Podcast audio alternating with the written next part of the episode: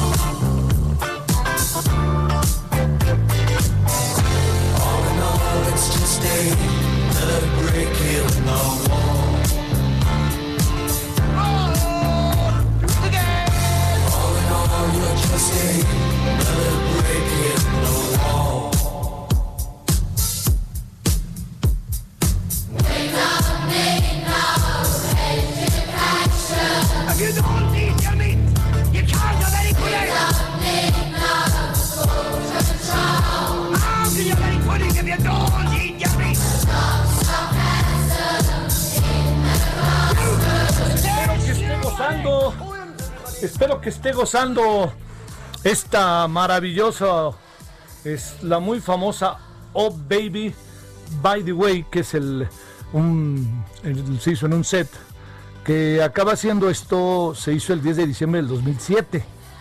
Estaba eh, Pink Floyd, Pink Floyd es una maravilla, ¿no? Ahí sí, punto y aparte.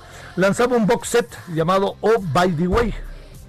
Es una recopilación de la banda, es británica, incluía todos sus álbumes. Bueno, Another Brick in the Wall, que es famosísima, tiene mucho que ver con el muro de Berlín, tiene muchas cosas, tiene que ver con muchas cosas en la vida de mucha gente. Bueno, Eh, ¿Cómo he estado? Yo espero que bien. Es, eh, da la impresión de que es un jueves que parece viernes, ¿no? Por el tránsito, por la movilización de la gente, por todos lados.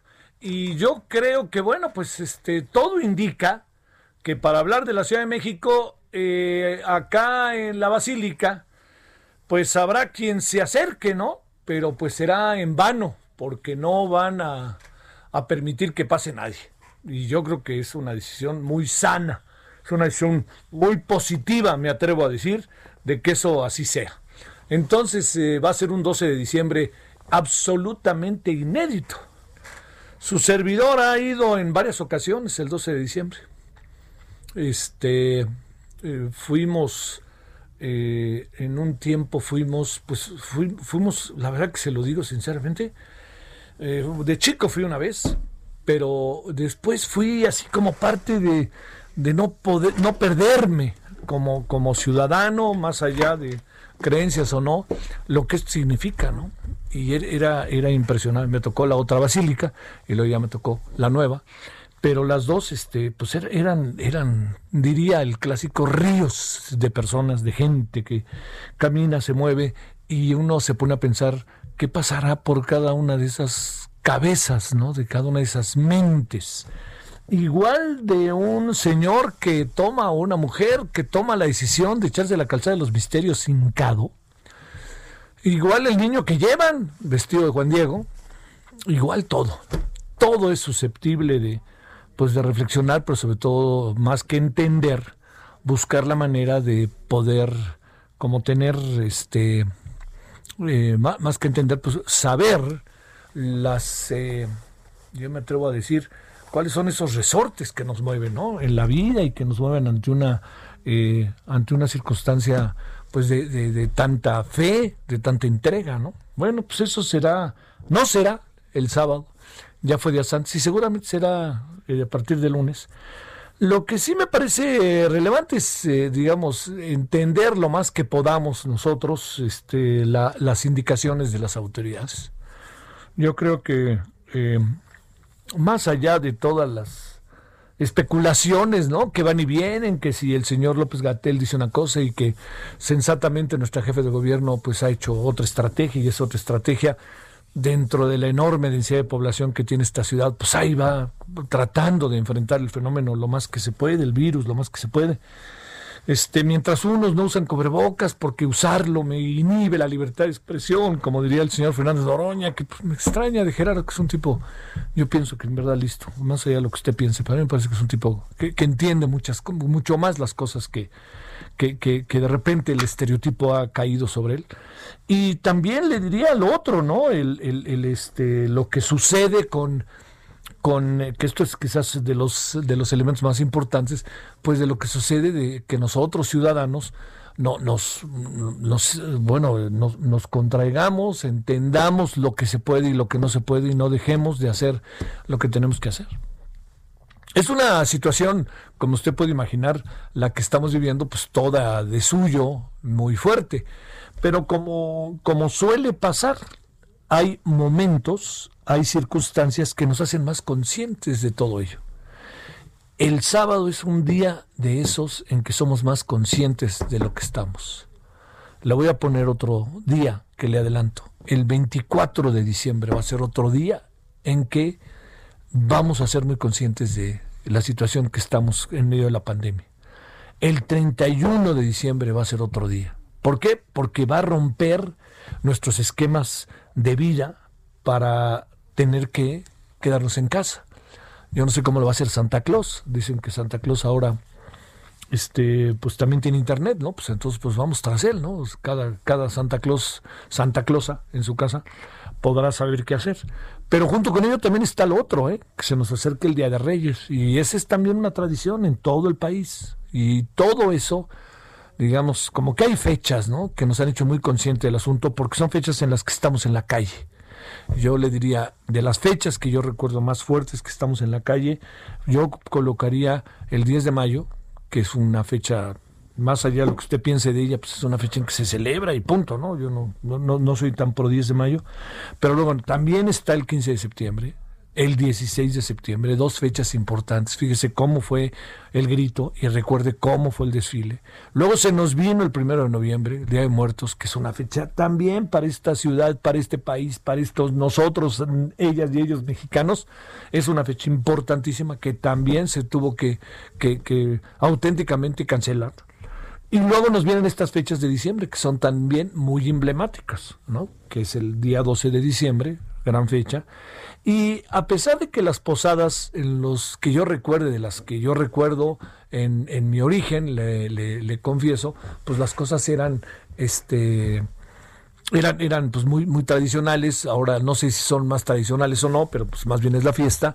Pero sí le diría que eso de en el nombre del cielo y en el asunto os pido posada y el asunto de las piñatas, este, yo creo que está entrando a otra etapa. Así que lo que le quiero decir es que esa es la siguiente gran fecha después del 12 de diciembre, las posadas, mucho cuidado con ello. Y vamos a tener un 24 de diciembre totalmente inaudito y un 31 de diciembre totalmente inaudito. Mire, hay mucha gente que de cualquier manera va a salir del, de sus lugares de origen. Yo, yo diría que, mire, si usted cumple con todos los requisitos que se han venido insistiendo que se deben de cumplir, yo creo que usted, pues bueno, sabrá lo que hace, pero le diría también, este, eh, yo creo que deberá de, de entender, pues el riesgo se corre, pero si usted cumple de manera estricta todo lo que se tiene que hacer, eh, pues tiene un pasito adelante. El riesgo anda en todos lados, ¿eh? pero tiene un pasito adelante. Si usted va a hacer un 24 de diciembre con una entrada este, tumultuosa, como si fuera pues el metro, pues este, va a haber problemas. Pero si usted eh, tiene distancia, seis, ocho personas o diez, ¿no? Como lo otro nos decía el doctor Alejandro Macías, este, doce, pues bueno, pues distancia. El doctor Alejandro Macías el otro día decía algo que como me llamó la atención. Dice, ¿por qué, por qué razón nos juntamos tanto cuando estamos en frío y nos pegamos como unos a otros?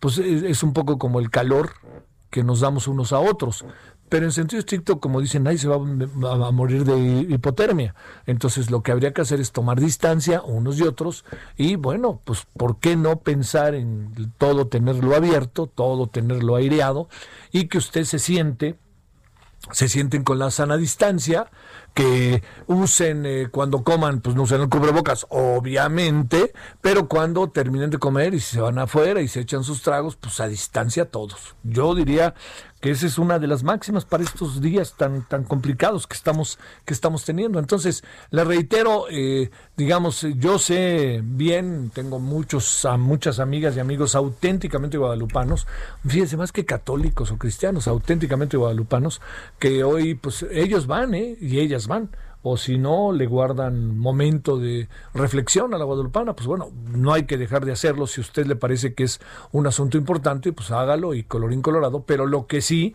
es que entendamos que la zona de alrededor de la basílica está cerrada. Va a ser un hecho inaudito. Simplemente le diría, hoy, hace un año, en un 10 de diciembre ya estábamos viendo cómo calentaba motores la sociedad, eh, la gente que viene de otros estados de la República Mexicana, de Centroamérica, de los Estados Unidos, a ver a la Guadalupana. Bueno, pues eso será el año que entra como tal y como las misas y todo esto que supongo mucha gente seguirá, van a ser transmitidas por televisión, Heraldo va a estar ahí, pues entonces quedémonos en eso, ¿no? En esta ocasión, en esta única ocasión. Y que esto nos sirva como un nuevo entrenamiento para las posadas el 24 de diciembre y el 31 de diciembre. Y si en el camino, ¿por qué no? También los reyes, ¿no?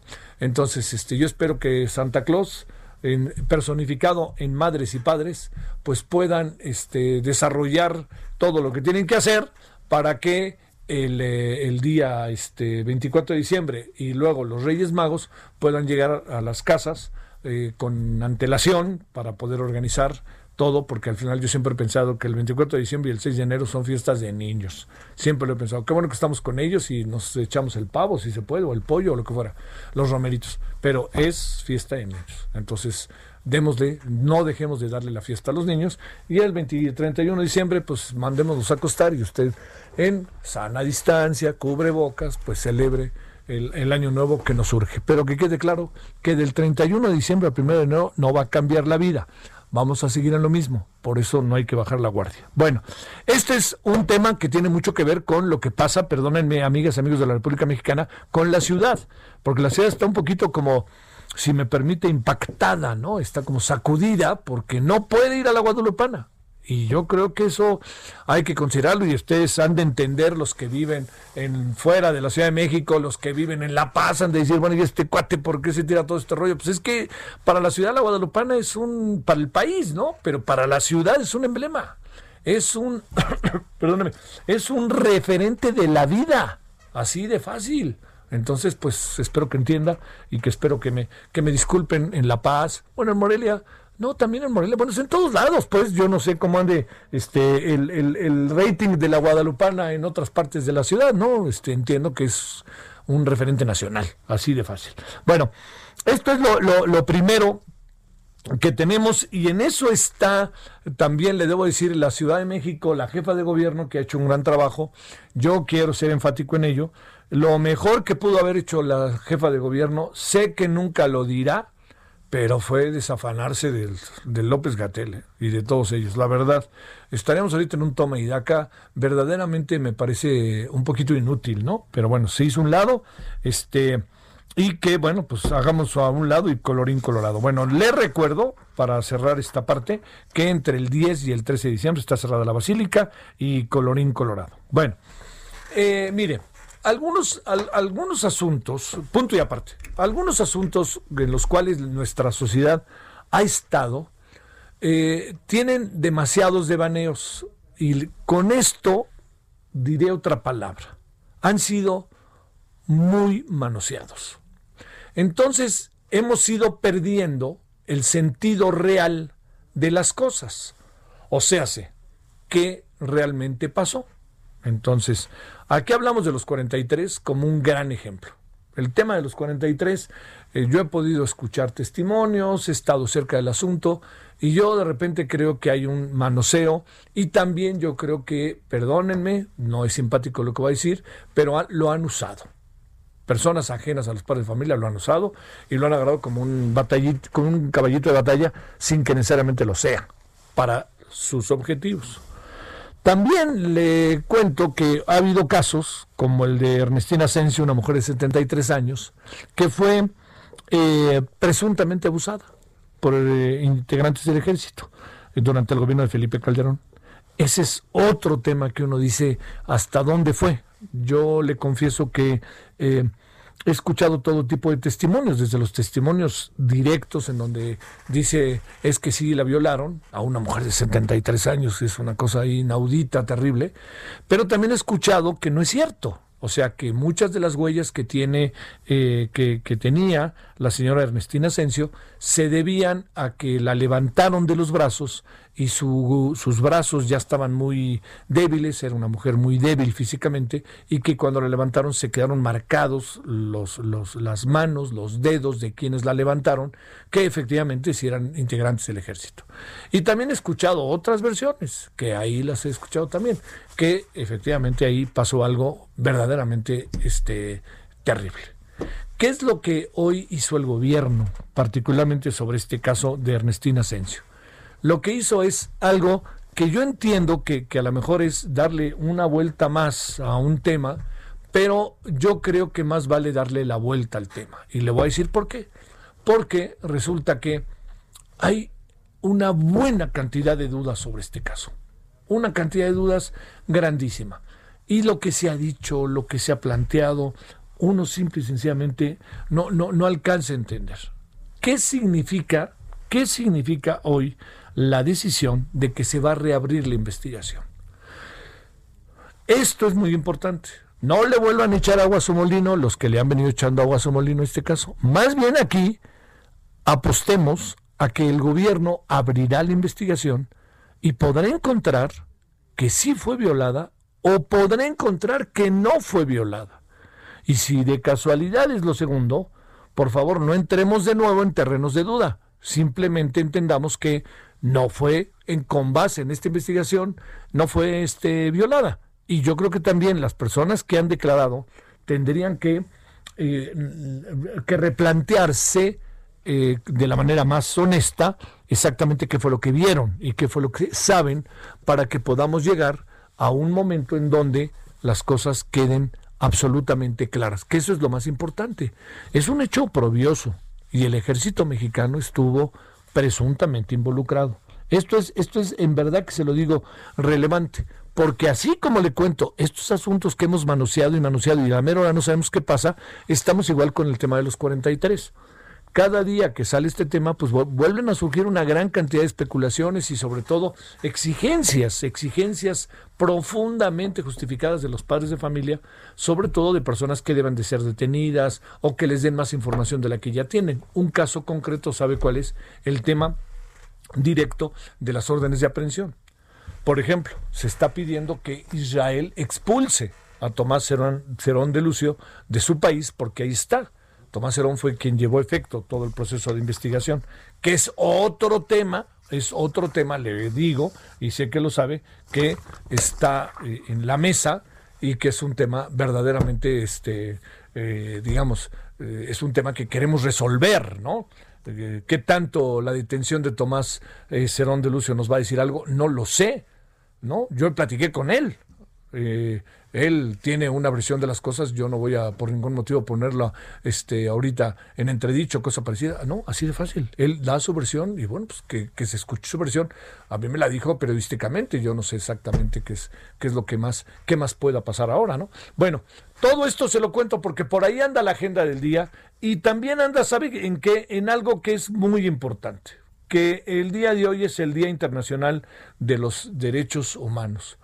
¿Cómo es un día internacional de los derechos humanos en plena pandemia? Es una buena pregunta. ¿Cómo poder atender el asunto? Hace unas semanas, ya para ir cerrando y nos, vayamos, a la pausa con, esta, con, este caudal así de información que ando tratando de cruzar para que usted sepa por dónde andan las cosas hoy. Fíjese, eh, hace unas dos semanas, para ser preciso el primero de diciembre en la tarde, platicamos en una mesa muy importante en el marco de la organización de la Feria Internacional del Libro con... Eh, un conjunto de ministros. hubo dos mesas, a mí me tocó la primera. Y ahí platicamos de varias cosas. Mire, una de las que platicamos es el, en tiempos de pandemia, ¿dónde están los derechos humanos? ¿Dónde están las garantías individuales? ¿Dónde están los terrenos de la libertad de expresión? ¿Dónde está todo ese marco que nos norma, ¿no? Las garantías individuales y las garantías sociales de una sociedad. Entonces, hay algo que es muy interesante porque nos decía el este varios ministros este Luis María Aguilar nos decía Fernando Franco nos decía este eh, Yasmín Bosa este Esquivel Bosa todos nos decían que hay un terreno en donde dentro de todas las limitaciones que hemos tenido se ha mantenido el régimen de las libertades que créame que no es tan fácil. Hay algo que de repente se confunde y yo creo que eso es, son de esas cosas que tenemos pendientes. O el presidente diciendo no me van a callar y por eso no traigo el cubrebocas, junto con los expertos. El experto me dice que no lo use. O sea, como si el cubrebocas fuera una condición de inhibir la libertad de expresión. Perdóname, el cubrebocas es un elemento de defensa social ante una pandemia, ¿no? Es una solidaridad colectiva. Así de fácil. Pero bueno, si lo quieren ver de otra manera, lo ven de otra manera. A lo que voy es a esto hoy Día Internacional de los Derechos Humanos, con todas las dificultades que ha habido, en nuestro país se han mantenido en lo general las garantías individuales. Ha habido problemas, muchos. Le voy a decir uno de los problemas más grandes y más graves que hemos tenido, y usted este, seguramente lo, este, lo que, lo que, um, lo que usted, vea lo que puede pasar. Este, nada más consígnelo que uno de los problemas graves que hemos tenido es que eh, los aparatos de justicia les ha costado mucho trabajo recobrarse, ¿no? ¿Por qué? Pues porque, a ver, yo le diría, usted presenta una demanda y donde la presenta, pues bueno, la presenta, usted batas, pero si no hay, y si de repente es largo, y si de repente no tienen computadora, y si de repente no tiene una depuración de la información, imagínese la burocracia, como nos decía la ministra. Bueno, eso es parte de lo que tenemos este día, agradeciéndole profundamente que nos acompañe. Es jueves, jueves 10 de diciembre. Hoy, hoy es día de la cementera Cruz Azul. Fíjese, Así de fácil. Eh, y además no solamente es el día de la cementera Cruz Azul. Le confieso que en mi época futbolera, varias veces jugué en el estadio 10 de diciembre que se llama Estadio 10 de diciembre, donde, origi- bueno, donde está la cooperativa, se llama Jaso, la ciudad. Ahí estaba la, está la cooperativa, está la fábrica central de Cruz Azul y pusieron un estadio. Y tiene una historia muy bonita. Lo que pasa es que fue, me parece que ese, ese video que lanzó Cruz Azul para asumirse como responsable y miren qué barbaridad, etcétera, yo, yo lo hubiera evitado o lo hubiera hecho de otra manera. Así de fácil. Alejandro Gómez hizo ahí una, una muy buena observación. Pero lo que quiero decirle es que ese, ese estadio servía efectivamente para lo que dice el video. En la mañana los trabajadores se la pasaban chambeándole y en la tarde jugaban con el Cruz Azul en segunda división hasta que lograron subir a primera división en un equipo mexicano. Pero es una cooperativa que además está en líos, líos futboleros y líos administrativos. Pausa. El referente informativo regresa luego de una pausa. Estamos de regreso con el referente informativo.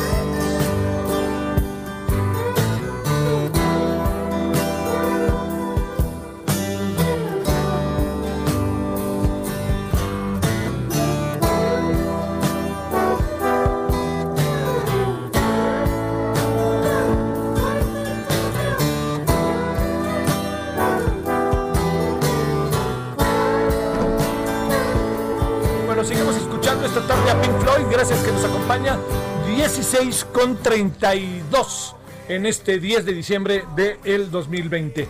Gracias que sigue por acá con nosotros. Le digo que parece, en, en algunas zonas parece viernes en lugar de jueves, ya sabe, por, por toda la salida y por todas la, la- la- muchas personas en la calle. Hijo, tengamos cuidado, tengamos cuidado. eh, lo más que se pueda, por favor, porque sí, el asunto no está, el, no está el horno para bollos. Bueno, vámonos a las 16 con 32. París Salazar, ¿dónde andas, París? Buenas tardes, Javier, amigos, amigas del Heraldo. Y esta mañana en Palacio Nacional, el gobierno de México dijo que informará a la Comisión Interamericana de los Derechos Humanos que reabrirá el caso de Ernestina Asensio y que buscará una solución amistosa con los familiares. Y es que en esta conferencia matutina el subsecretario de Derechos Humanos, Alejandro Encinas, recordó que Ernestina Asensio era un indígena en agua de 73 años, originaria de la Sierra de Tongolita en Veracruz, que presuntamente fue víctima de violación lo que le produjo la muerte por a causa de las agresiones de elementos del ejército mexicano. Señaló que se acordó con la Fiscalía de Veracruz y la Secretaría General del Gobierno de Veracruz que se reabre el caso de Ernestina Asensio y que se van a agotar todas las líneas de investigación a fin de garantizar la verdad, la justicia y la reparación para las víctimas. Dijo que la Secretaría de Gobernación buscará con los familiares de las víctimas una solución amistosa que permita atender el caso de fondo. Y es que rechazó las palabras de Felipe Caldeón, el expresidente, el que dijo que Ernestina Asensio murió de gastritis crónica y dijo que esta es una posición inaceptable, que no la comparte este gobierno y que no representa la posición del Estado mexicano actual ni las políticas en materia de protección y garantía de derechos humanos y ni tampoco representa las instituciones del presidente López Obrador. Es por eso que se reabrirá el caso nuevamente el próximo 3 de enero ante la Corte Interamericana de Derechos Humanos cuando México puede- vuelva a exponer Primero, quiere decir que eh, no tenemos una, digamos, partimos qué, de cero o, o qué? El gobierno mexicano dijo que va a agotar las líneas de investigación, que no acepta lo que ya había expuesto el, el representante de la, Cancillería mexicana, de que eh, esta Ernestina Asensio había sido, había muerto a causa de una crónica, es decir, que se va a volver a reiniciar esta investigación y que se va a llegar a todos los culpables y a determinar quién, qué fue lo que realmente sucedió este, en ese año 2007 cuando fue agredida esta Ernestina Asensio en Veracruz, Javier. Bueno, eh, a ver, dejemos esto claro, no tenemos eh, suficientes elementos para ahorita hacer un diagnóstico, se han dicho muchas cosas, el caso se cerró porque se consideró que no hubo violación, pero se va a abrir porque se presume que la pudo haber. En eso estamos, ¿sí, París? Sí, es el, el gobierno actual tiene elementos para determinar que no es la hipótesis que se difundió desde el gobierno de Felipe Calderón y es por eso que se va nuevamente a reabrir. Bueno, vamos con lo segundo, que Estados Unidos ya dice que violamos el proceso y toda la cosa del general Cienfuegos. Cuéntanos. Así es, dice el presidente López Obrador en esta conferencia matutina, aseguró que el gobierno de Estados Unidos reconoció que violó, violó los procedimientos y acuerdos internacionales en el caso del general Salvador Cienfuegos. Dijo que el man- dijo que por él es por eso que decidieron trasladar más Marco Castrense para que lo investigara la Fiscalía General de la República en México. Dijo que eh, entre México y Estados Unidos existe un convenio de colaboración y que no se informó al gobierno mexicano sobre este esta detención, sobre esta investigación que tenía en contra del general, por lo que ah, después de la nota diplomática fue el propio gobierno de Estados Unidos quien reconoció que hubo una violación al procedimiento y que y también reconoció que no podía haber cooperación si no había confianza. Y es por eso que decidieron enviar el expediente y trasladar al general Cienfuegos a, aquí a la Ciudad de México y para que sea la Fiscalía General de la República que lleve a cabo esta investigación. También López Obrador aseguró que no existe ningún tipo de negociación para proteger al general Cienfuegos y dijo que tampoco su gobierno va a fabricar eh, pruebas ni tan culpables, que en su gobierno no habrá eh, venganzas políticas, ya que esto no son los mismos tiempos de antes, Javier. Bueno, bueno, esto es tanta la insistencia que dime, dime, dime a quién no me parezco para que me acabe pensando que a quién te pareces. A ver, y finalmente, después de que más de 160 países han reconocido al señor Joe Biden, el presidente dice que no quiere apresurarse con el señor Joe Biden, ¿verdad?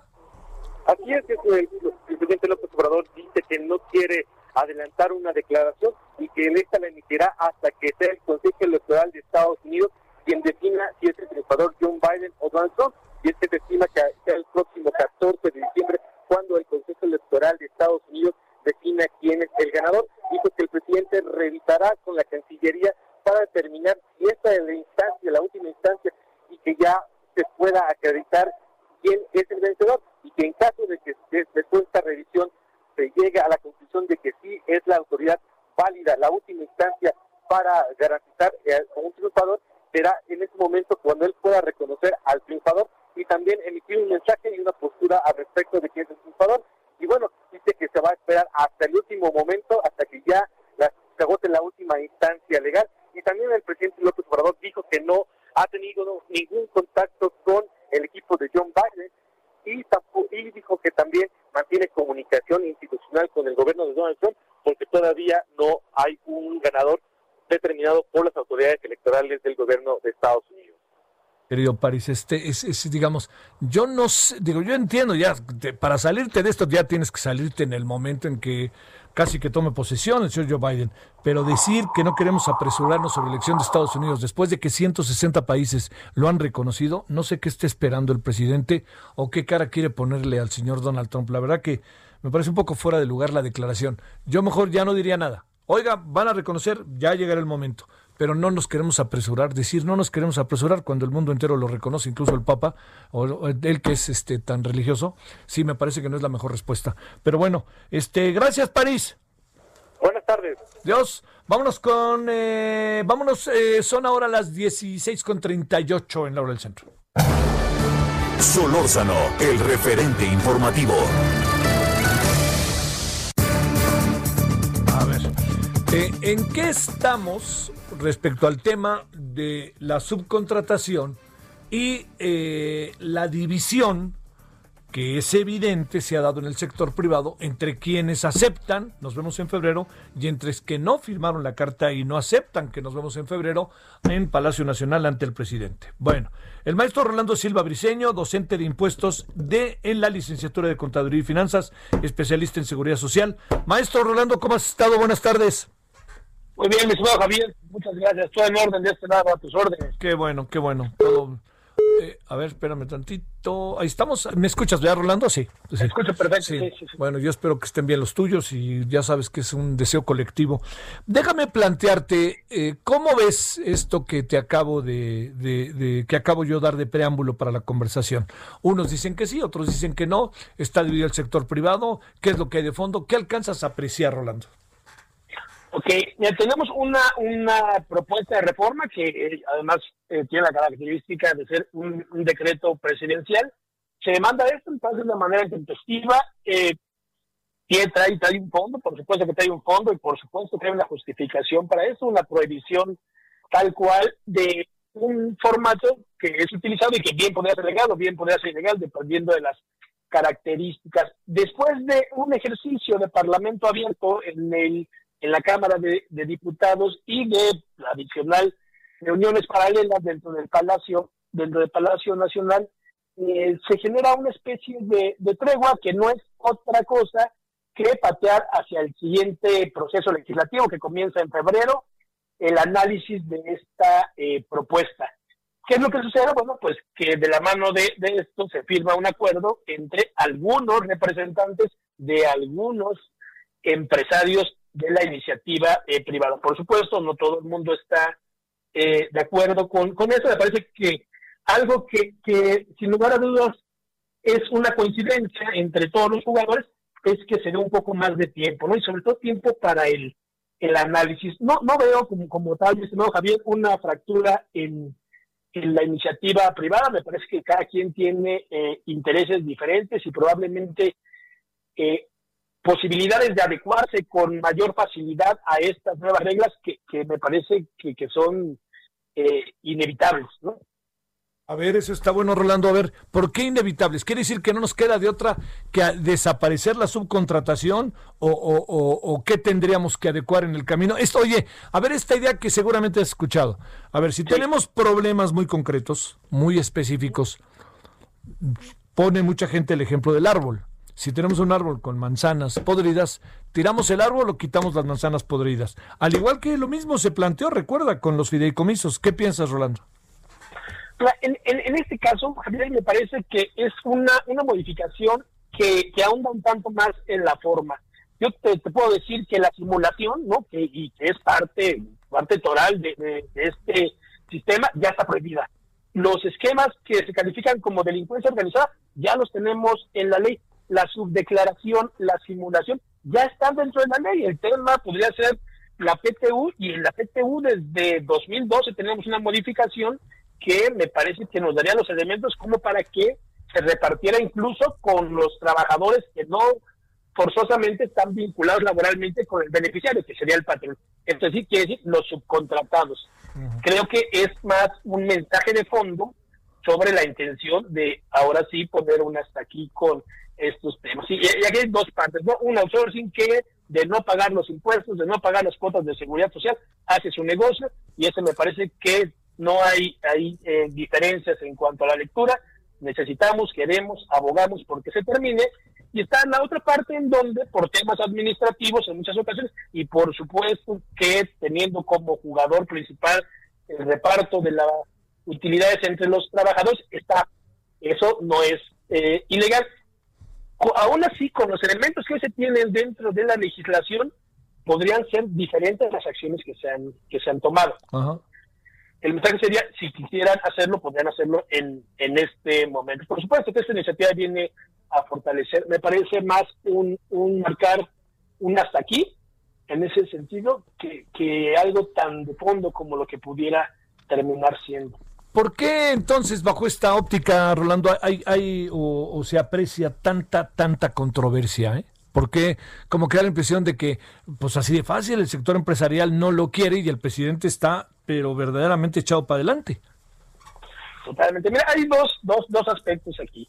Uno, hay un esquema que acaba, se, se acaba de aprobar una reforma de pensiones, una reforma que me parece que podría ser el movimiento más importante del sexenio, el que, el que más trascendencia tuviera. Yo esperaría que para bien este esquema de pensiones, este nuevo esquema de pensiones, incluye un incremento bastante considerable en la carga patronal. Por lo tanto, de continuar con este gran porcentaje de trabajadores con una evasión o elusión de la carga social, la reforma en materia de pensiones no tendrá ningún sentido. Por lo tanto, este siempre que, que, se genera algo que es más costoso, tiene que venir acompañado de las medidas que eviten, pues obviamente que, que bajo esquemas legales se pueda evitar el, el pago.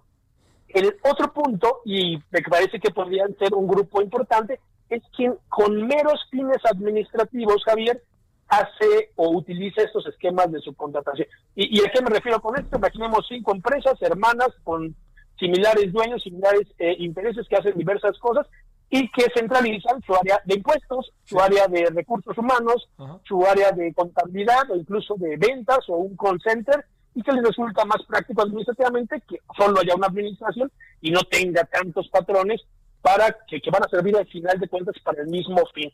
Esa es la gran queja del empresariado, que se prohíba algo que pues facilita, eh, hace más dinámico y sobre todo más económico, ¿no? Donde se pueden optimizar algunos gastos, como es que te decía. No necesito un contador, ¿no? En este caso, en cada una de las empresas, un equipo contable puede administrar el de el de todos. Ahí es donde, donde le duele al empresariado, donde parecería que se está coartando la libertad de actuar cuando a todas luces esto es eh, legal. Bueno, oye, este, ¿qué pasará en febrero? ¿No está ya, diría yo, no está ya la suerte echada? Y este, de aquí a febrero no va a pasar nada. Pueden pasar dos cosas. Yo te diría que hay una parte importante que es esta prohibición, no se va a mover, me parecería que no se va a mover, esto no va a cambiar el sentido de la redacción. El gran pendiente es el reparto de las utilidades, la PTU. Y aquí el sector empresarial, los empresarios, la iniciativa, la iniciativa privada, ha generado una serie de propuestas en donde, queriendo y no, la tendencia es una disminución. Y, y, hasta cierto punto, Javier, me parece que, que, tiene, que podrían tener la razón. No es lo mismo la participación que tienen los trabajadores en la industria de la transformación, la minería, la agricultura, que la que tienen probablemente en temas, pensemos, de consultoría, de tecnología, de programación. Eh, me, parece que, que, no es del todo descabellado que se, establecieran diferentes maneras de otorgar, considerando que es un derecho constitucional y además eh, pues, perfectamente redactada en la Ley Federal del Trabajo, pero que esto pudiera ser generar eh, una optimización de los recursos y por supuesto que, que resultar más atractivos para la inversión extranjera. Aquí hay un, tema y parece que, que, que, esto, por supuesto, que va a ser, que, que va, va a salir a flote en algunos días, y es que justo nuestros vecinos del norte, este tratado de libre comercio tan accidentado, y, que sabemos perfecto que parte de lo que hizo que se retrasara la ratificación fue el tema laboral. Fue el tema laboral. Nuestros vecinos requieren ser competitivos en esos términos y algo que directamente afecta a su competitividad y en consecuencia la generación de fuentes de empleos para ellos mismos es que México sea muy barato y además que haya una aplicación eh, discrecional de eh, las medidas que protegen a los trabajadores. ¿A qué me refiero? A que hoy parecería que en el país es muy fácil omitir el pago de la PTU, omitir el pago del aguinaldo, omitir el pago de las cuotas de seguro social. Y esto trae dos consecuencias. Un perjuicio increíble para los trabajadores, pero una eh, competencia desleal con un piso disparejo entre nuestros vecinos y nosotros con respecto a los costos en la mano de obra. ¿no? Eh, a ver, pero te vuelvo a plantear, este, está la, para decirlo quizás de manera muy doméstica, ¿está la suerte echada, Rolando? Quiere decir que lo único que hicimos estamos haciendo tiempo para que aprobemos en febrero lo que estamos ahorita discutiendo, que es, va a ser lo mismo que estamos ahorita discutiendo y le vamos a decir, le va a decir el presidente, le va a dar el visto bueno a pesar de que salen los empresarios de las reuniones en Palacio Nacional con mala cara? Me parecería que sí, me parecería que, que el cambio podría ser un cambio mínimo, un cambio eh, cosmético, probablemente, y por eso la insistencia, algún tema sobre PTU que tiene más implicaciones, pero me parece que, que del resto es, es inamovible.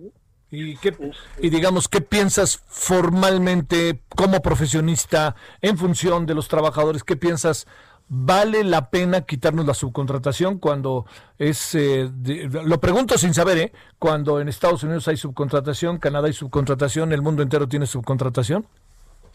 Con los negocios como se dan hoy en día, es difícil, Javier, pensar en un crecimiento si no se tienen estos elementos. La subcontratación originalmente tiene el propósito de dejar que el pequeño empresario, que somos la mayoría en México, o sea, México no es, no es un país de grandes empresas, la mayoría somos muy pequeñas, que te puedas dedicar a lo que te dedicas y que los temas que son demasiado demandantes de atención, son muy robustos en cuanto a procesos administrativos, eh, no te distraigan. Y entonces alguien más se puede hacer cargo de tu nómina, alguien más puede hacer tu reclutamiento, tu administración, tu contratación, tu capacitación, etcétera, y que se entregue al final del día como un servicio.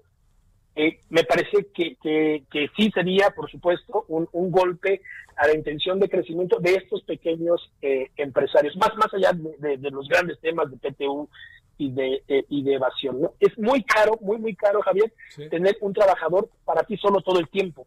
Y estos esquemas de subcontratación nos permiten compartir a un trabajador, así exactamente como, como un auto, ¿no? Como, como estos nuevos sistemas de transporte a través de plataformas. Bueno, un trabajador, un mismo, pensemos, un programador, un contador, un, incluso una voz, ya para trabajar para diferentes papeles a través de un proceso de subcontratación y esto pues dar oportunidad a la pequeña empresa de acceder a servicios que, que, se requieren sin que esto haga imposible su crecimiento. ¿no? Híjole, híjole, híjole, híjole. Pues este. A ver, para cerrar, ¿qué supones que nos puede acabar sucediendo como país en términos económicos de contratación de empleo al final de este febrero, cuando ya el presidente diga es así? Considerando un escenario en donde se apruebe como tal, seguramente eh, quien, pensa- quien tenía pensado invertir en México le tiene que dar una doble pensada. Le tiene que dar una doble pensada por el tema de PTU y por esta inflexibilidad para el esquema de contratación. Perderíamos, por supuesto, un determinado atractivo para inversionistas. Por otro lado, habrá empresas en donde si se le suma el costo del reparto de las utilidades tal cual, probablemente no sea tan rentable como para llevarlo eh, a cabo. De- de- definitivamente eh, podría ser que beneficiara a los trabajadores, pero va a haber un golpe en el sector empresarial y, y- y una desmotivación importante en la generación de empleos. Y me parece que, que- que lo más importante son los trabajadores, Javier, y la protección de sus derechos, pero que el principal derecho es a tener trabajo, Sí. sí. partiendo de, de- de esa base. Bueno, pues este, maestro Rolando, te mando un saludo. Muchas gracias, Gustavo Javier, a tus órdenes. Gracias. ¿eh? Rolando Silva Briseño, docente de impuestos en la, licencia- la licenciatura de Contaduría y Finanzas, especialista en Seguridad Social. Eh, no, no, no es que, eh, digamos, a ver, si, si logro interpretar, no es que nos estén diciendo que no, así exactamente, eh, más bien que los matices deben de ser mucho más de los que está proponiendo el presidente. Y yo creo que eso, este, pues es lo que nos está dando. Yo creo que el presidente nos está engañando con la verdad. O sea, se va a quedar las cosas como están y pues lo único que está haciendo es alargar el camino para que vean, conste que platicamos y que todo eso. Esa es la impresión que yo tengo, ¿eh? así se lo digo. Pero bueno, pues bueno, veamos qué, qué, qué pasa en el mes de febrero. Eh, quisiera pensarlo desde dos maneras. Yo espero que el presidente no se engañe con la verdad, pero segundo, ¿sabe qué? Este, yo, yo lo que quisiera también es que ojalá el presidente, ojalá de aquí a febrero surjan muchos elementos para que en este en esta voluntad que ha manifestado Andrés Manuel López Obrador de diálogo pueda tener frutos que puedan darle variantes que significa haber escuchado las razones de otros. Así de fácil. Bueno, vámonos a las 16.53 en la hora del centro. Mire, alerta por COVID-19. Ojo con esto, ¿eh? Están aumentando las hospitalizaciones en la ciudad. Es urgente disminuir los contagios. Quédate en casa, no hagas fiesta. Si sales, usa cubreboca, cubrebocas y sana distancia. Consulta dónde puedes hacerte una prueba en, ahí le va, para que usted esté a las vivas, www.covid19.cdmx, que significa Ciudad de México. Voy a volver a, a decir cuál es la, este, la dirección, ¿no? Este, en, la, noche le prometo que lo ponemos ahí en la tele de manera muy clara, este, para que usted lo tenga. Ahí le voy otra vez. www.covid19. Ciudad de México, que es este, que es cdmx.gov.mx. Así de fácil. Bueno, no lo deje de hacer, por favor. ¿eh? Vámonos a las 10 y, 10 y 10 y qué, 16 con 54 en el centro. ¿Qué tenemos en la siguiente hora? Un asunto muy importante, es Día de los Derechos Humanos. A ver qué nos dice Jorge Israel Hernández. A ver qué nos dice el licenciado. Y también vamos a hablar del tema de las pensiones.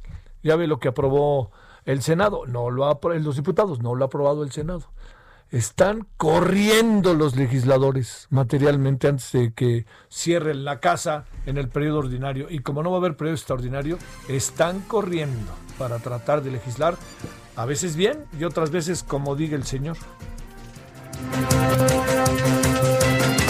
El referente informativo regresa luego de una pausa. Tarde a tarde, lo que necesitas saber de forma ligera, con un tono accesible. Solórzano, el referente informativo.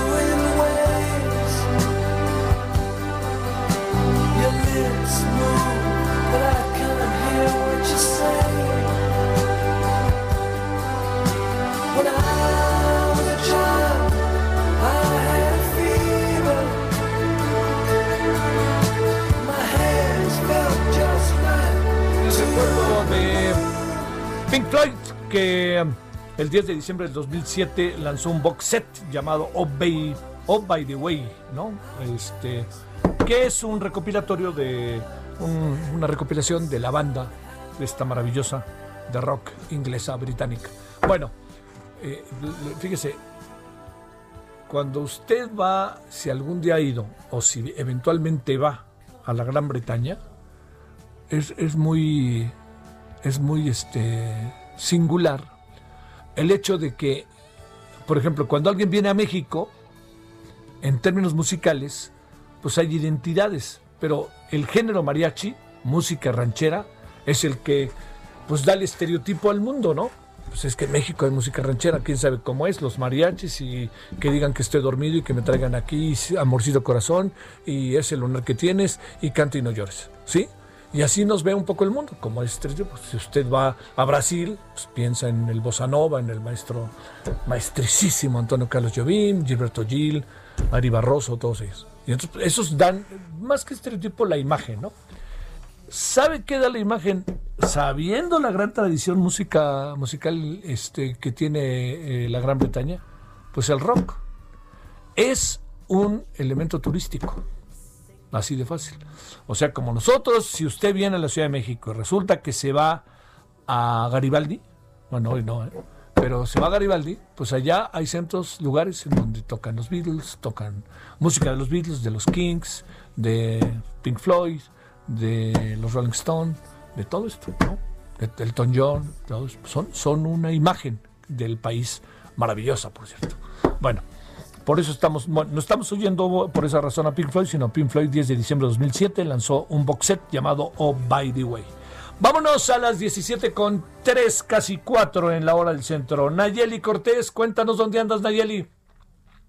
¿Cómo estás, Javier? Buenas tardes. Pues en Morena, donde su presidente Mario Delgado dio a conocer que Laida Sansores será la candidata del partido al gobierno de Campeche tras haber ganado una encuesta levantada por el partido. Su nombramiento es el primero formalizado por el Instituto Político, luego de que entre el 4 y el 5 de diciembre sus aspirantes a gobiernos estatales acudieron a solicitar su registro. Mario Delgado aclaró que en Morena no hay dedazo y que por esa razón pues se aplicó una encuesta de la que, por cierto, no mencionó metodología y pues fruto de esta salió electa Laida Sansores. Eh, ponderó mucho la cercanía de Sansores, quien actualmente es delegada, alcaldesa en Álvaro Obregón, la cercanía de ella con el presidente Andrés Manuel López Obrador y pues ella también le agradeció al presidente la oportunidad de volver a buscar este cargo luego de 22 años. Recordemos que ella, Laida Sansores, pues renunció al PRI justo cuando no quisieron darle la candidatura al gobierno de Campeche, un, un estado que gobernó su papá y pues bueno, fue postulada en calidad de externa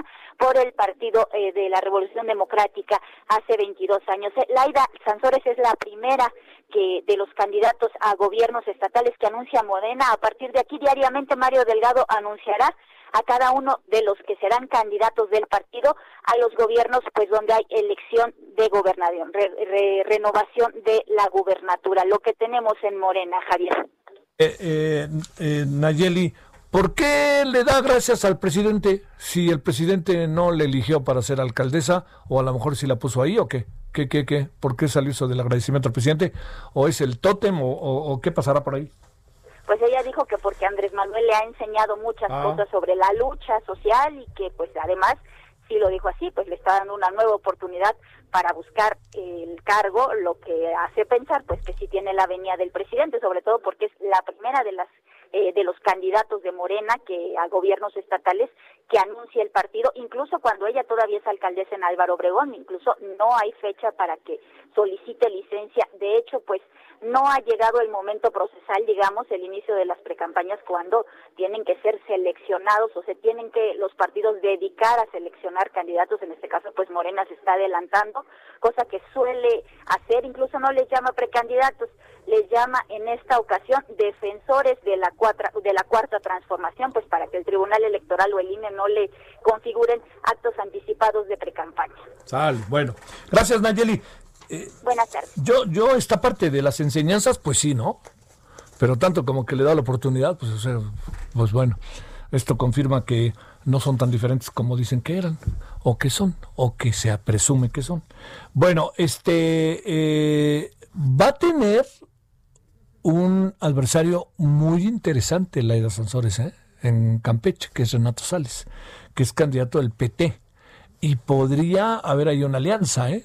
Y cuando vienen las alianzas, este, crujen los huesos, porque, digamos, eh, una cosa es hacer una alianza dos semanas antes de la elección, que digan, bueno, ya me arrepentí, yo casi ni avanzo y ahora le vénganse todos mis votos para acá. Esa es una.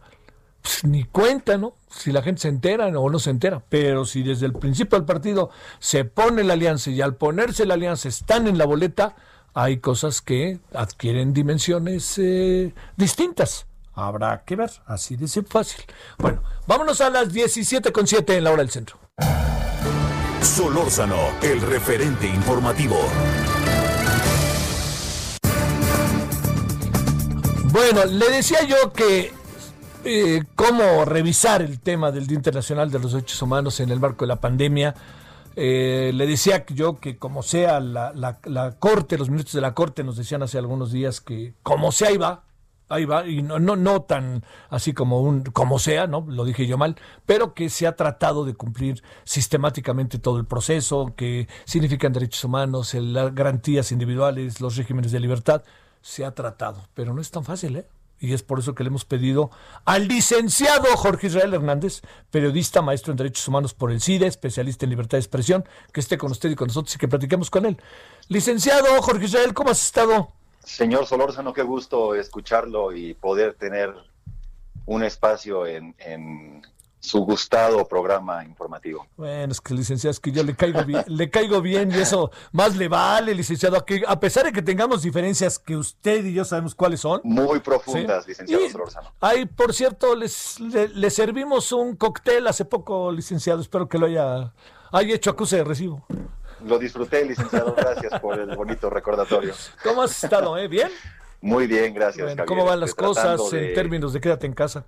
de navegar en este contexto que es muy complejo para todos, pero no hay que olvidar que es un contexto en el que se ha dificultado aún más para los de siempre la vida en el día a día. Sí, a ver, eh, yo decía en esta conversación, eh, Jorge que, que como sea, eh, digamos, nos planteaban los ministros de la Corte, no, no, no, este, con tono este, festi- festivo, ¿no? Sino hablaban de que, pues, como sea, se han mantenido algunos, este, las, las cosas, en lo que corresponde a libertad, garantías individuales, derechos humanos. A ver, eh, ¿qué pasa con los derechos humanos hoy, que es el día, los derechos humanos ante la pandemia, Jorge Israel? Pues, pues mira, Javier, se ha tratado, pero no se ha conseguido. Ajá. Digamos, hay que ser realistas y, y después habría que hacer una evaluación eh, muy puntual de, de qué estamos hablando cuando decimos que se ha tratado. Sí. Este, hace unos segundos este, te decía que esta situación en medio de la crisis en materia de salud ha impactado aún más en aquellas personas o grupos de población que normalmente padecen el día a día. Y la situación de salud, no solo en México, a nivel global, global ha dejado a la luz, ha dejado a la vista de todos esas fracturas tan profundas que hay en las dinámicas sociales que acaban perjudicando la situación de las mismas personas, de los mismos grupos de población desde hace décadas. Y, digamos, México no es la excepción. Ahora, acá tenemos un problema aún más grave, yo diría desolador en materia de derechos humanos. Eh, platicábamos hace algunos meses, justo al inicio de, de la crisis en materia de salud, eh, con, con un deseo, digamos, algo, una aspiración que, que, lamentablemente hacia el cierre de año no se ha cumplido, que era, platicamos hace unos meses, que la crisis en materia de salud no provocara o no acentuara una crisis en materia de derechos humanos. Y lamentablemente esto se ha cumplido.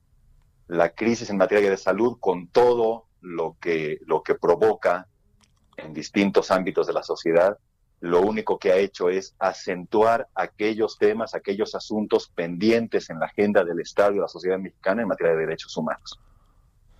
Es este. Eh, a ver, para, déjame hacerte una referencia. ¿Al mundo le estará yendo igual o a nosotros se nos agudiza? A países como el nuestro, no a nosotros. Mira, es, es igual en términos generales. No, no había un Estado que estuviera preparado para una situación como la que estamos viviendo a nivel global. Lo que sucede en México es que venimos arrastrando, y ojo acá, para que nadie levante las cejas, no es un tema de la administración actual, como no es un tema de la administración actual en ninguno de los países del mundo. Claro. La crisis en materia de derechos humanos en México no comenzó en el 2018. Venimos arrastrando años y décadas de olvido, de abandono, de omisión por parte de autoridades en el andamiaje estatal, de acciones por parte de autoridades en el andamiaje estatal, que lo que han hecho es profundizar las desigualdades, la violencia, la falta de acceso a servicios de salud, de educación, ya no hablemos de materia de seguridad. Digamos, estas grandes agendas en términos de derechos humanos se han visto evidenciadas, sí, en una crisis actual, pero como consecuencia de una desatención continuada en los años recientes, en las décadas recientes incluso. Tenemos una deuda en un gran número de agendas y es brutal, Javier. Este, si, si pudiéramos ver el día a día de las mujeres que son víctimas de violencia, de las personas migrantes, de la gente que padece en términos de seguridad, la gente que tiene cerca de, su vida eh, una desaparición forzada, por ejemplo, este, violencia y criminalización de la protesta, situaciones muy delicadas en materia de libertad de expresión, índices de impunidad que rebasan el 90%, lo que provoca que no haya investigaciones sanas que provoquen sanciones, reparación a las víctimas y algo que es muy importante, herramientas para la no repetición. Este, una política pública, no sé si llamarla así, pero digamos, acciones en distintos ámbitos que tienen un enfoque militar en este país, sí. una militarización que ya no podríamos decir que es velada, digamos, uh -huh. a donde voltemos hay responsabilidad de militares más allá de su responsabilidad natural, uh -huh. incluso vinculados a la seguridad pública. eh, la política pública o las acciones destinadas a la austeridad han tenido un impacto brutal en muchos sectores del entorno social. Hablemos particularmente de uno, eh, suministro de medicamentos para personas con cáncer o con VIH. Este, es, es, muy difícil puntualizar en algún tema específico de los pendientes de la agenda porque podríamos decir que son todos los pendientes en la agenda. Sí, sí, sí, sí, sí. Oye, no, eh, sí. tortura, este, sí, sí. insisto, criminalización de la protesta. Pondría un, un tema, digamos, en, en, en, negritas, Javier, si me lo permites decir Ajá. así. Este, es muy fuerte y provoca y tiene consecuencias muy negativas que de manera constante eh, funcionarios y funcionarias públicas, comenzando por el presidente de la República, eh, se manifiesten en lo público señalando o tergiversando el trabajo que hace, por ejemplo, la sociedad civil sí. en materia de derechos humanos. Este, recordemos este episodio penoso de hace algunos meses del vocero de la República, este, de una manera muy torpe, explicando cómo funcionan los fondos que vienen de fundaciones privadas para el acompañamiento en materia de derechos humanos. Digamos, todo esto genera un ambiente muy adverso si lo que pretendemos es que el Estado mexicano cumpla con sus compromisos internacionales. Ay, a ver, eh, déjame plantearte. Eh, hay una parte, eh, Jorge Israel, que tiene que ver con esto que tú hablas, derechos humanos, libertad de expresión, etcétera, etcétera.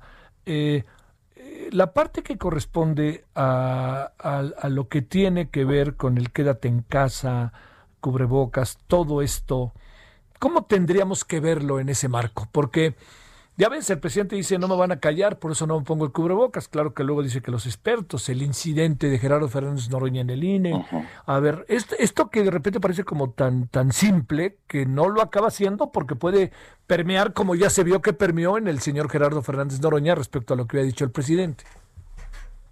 Sí, digamos, todas aquellas acciones eh, en distintos estados, eh, no únicamente en México, que están destinadas a inhibir que, que, el virus COVID-19 se propague o afecte aún a más personas, ya las cifras de impacto sí. son espeluznantes, este, deben de ponerse siempre a la luz de la garantía y respeto de los derechos.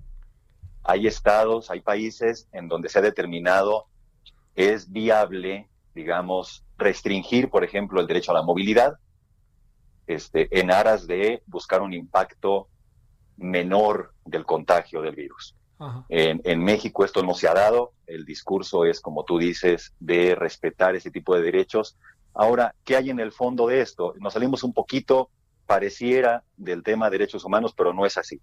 En una ciudad como la Ciudad de México, en donde un alto porcentaje de la población económicamente activa eh, depende su ingreso del día a día de actividades, digamos, informales, el confinamiento obligado generaría una crisis brutal. No, no hablo de, indicadores macroeconómicos, hablo de la vida cotidiana de las familias que dependen de la, de la venta, por ejemplo, de comida en la banqueta, de venta de algún tipo de servicios en la vía pública, en donde no ha habido, por eso volvemos al tema de venimos arrastrando hace décadas el asunto, no hay una política pública que permita generar empleos formales al grueso de la población lo que ocasiona que haya una cantidad importante de empleos informales que no pueden ser eh, cortados de un día para otro con una política vinculada a la salud de encierro, digamos. Eso es, en donde todo claro. se va convirtiendo en una bola de nieve. Digamos, sí. si hace años se hubiera atendido el tema de el trabajo no formal, este, hoy no estaríamos en esta situación en la Ciudad de México en la que es prácticamente imposible confinar a la población porque estarías cortando el ingreso cotidiano que depende del trabajo informal. Sí, sí, sí, sí. A ver, vayamos este, cerrando. Eh, digamos, eh, al, al, al, al, gobierno es un tema que tú veas que le importa, sobre todo tomando en cuenta su origen, ¿no? Si fuera un gobierno priista, no sé si te lo estaría preguntando, pero con un gobierno de un personaje como eh, Andrés Manuel López Obrador, esto que estamos hablando son temas que le importan, derechos, libertad de expresión, todas estas cosas. ¿Alcanzas a apreciar O, tiene que ver con que allá adentro hay dos o tres que les importan y cuando pueden dan sus batallas. ¿Qué, qué alcanzas a apreciar después de dos años ya, eh, Jorge Israel? Claro. Pues mira, en términos de narrativa, digamos, es una administración que prioriza la, la política pública de beneficio a sectores eh, que han sido desoídos en las décadas recientes. No, programas de acompañamiento social, ya habría otro perfil de expertise para analizar si son los mejores programas o no. Este, becas, acompañamiento a mujeres y madres solteras, ya, este, adultos mayores, etcétera, etcétera. En términos de narrativa, ahí está situada esta administración. En términos de acciones concretas en materia de derechos humanos, yo te diría que en esta administración, sumada al menos a las dos anteriores, lo que ha provocado la política pública en materia de derechos humanos es que nos acostumbremos a lo extraordinario. Y esto es brutal, Javier. Digamos, eh, no, no sé qué, qué opine la gente que nos escucha, pero cada vez nos sorprende menos escuchar que encontraron una fosa con 10, con 20, con 30 o 40 cuerpos que además hay que identificar. Cada vez nos sorprende menos que haya una violencia brutal en contra de las mujeres en el espacio público y ahora, como consecuencia de la pandemia, se acentúa la violencia en contra de las mujeres en el espacio privado. Como dices, hay algunos actores en el andamiaje estatal que hacen evidente su compromiso con el tema, pero no es suficiente porque estas acciones individuales, digamos, pensemos en Carla Quintana, que está haciendo un gran trabajo en términos de búsqueda de personas, del subsecretario de Encinas, que de manera constante está trayendo el tema, eh, poniendo acento en el caso Ayotzinapa. Este, digamos, ¿hay esfuerzos aislados? Sí los hay, pero eso no es una política pública integral. Lo que tenemos en México son justo eso, esfuerzos aislados que no se encadenan, que no se coordinan, que no se ve que haya un espíritu en la administración del Estado mexicano para corregir la violencia en materia de derechos humanos, la violación de derechos humanos, que es para millones de personas en este país el pan de cada día. Ese es este clave. A ver, cerremos. eh, este, estamos con una con una actitud, diría yo, eh, de transformación. Hoy día de Internacional de los Derechos Humanos. ¿Habrá- ¿Habremos cambiado, Jorge Israel, habrán cambiado eh, la dinámica de los medios de comunicación, las redes, nuestra cultura? ¿O todavía estamos, este, ahora sí que diría yo, como medio en el pantano? A veces salimos, a veces regresamos. ¿Qué alcanzas a ver? eh? Mira, me parece que hay un cambio sustantivo y que es muy importante en los últimos 20 años. Eh, los derechos humanos como tema ya forman parte de nuestra narrativa cotidiana. Podemos encontrar en medios de comunicación que se abordan los temas en algunos de la mejor manera posible. Podemos encontrar en las charlas, en una comida familiar, en una sobremesa, este, incluso en algunos discursos de actores públicos, que ya el tema de derechos humanos está ahí. El gran reto, y eso viene sucediendo en los últimos 8 o 10 años, es pasar del discurso a la acción. O sea, cómo el motor de la sociedad civil o de los organismos internacionales, tanto regionales como internacionales de Naciones Unidas o de la Organización de Estados Americanos, consigue tener un acompañamiento tan sólido al Estado mexicano que los derechos humanos sean un tema transversal a todas las políticas públicas en los estados. Y, toca a México y toca a cualquier país de la región. ¿eh? Vemos Nicaragua, El Salvador, situaciones este, brutales en la materia y el año que entra tendrán procesos electorales eh, que no pintan bastante bien en materia de, fortalecimiento de la democracia. Digamos, en muchos sentidos en México se ha avanzado, incluso con la construcción de un andamiaje que acompaña al Estado. Pensemos en órganos autónomos que trabajan justo derechos humanos, acceso a la información, libertad de expresión, hay un mecanismo de protección a periodistas y defensores, hay una comisión de atención a víctimas, hay una comisión nacional de derechos humanos, digamos, hay todo un aparato que con carteras muy específicas busca promover y garantizar derechos. Sí. Y hay un gasto brutal de recursos en esos órganos. No lo, no lo digo en términos despectivos, es necesario ese recurso porque la situación lo amerita. Lo que hace falta es que el Estado mexicano asuma esa responsabilidad más allá de que ya la tiene asumida en tratados y convenciones internacionales. Lo que Sí. hace falta es transformar en realidad las narrativas. Y para eso es indispensable el trabajo que se hace desde sociedad civil, desde la academia, el trabajo de colegas periodistas en investigaciones que no pretenden eh, menoscabar, digamos, la autoridad de una administración, sino poner a la luz situaciones que deben de ser corregidas.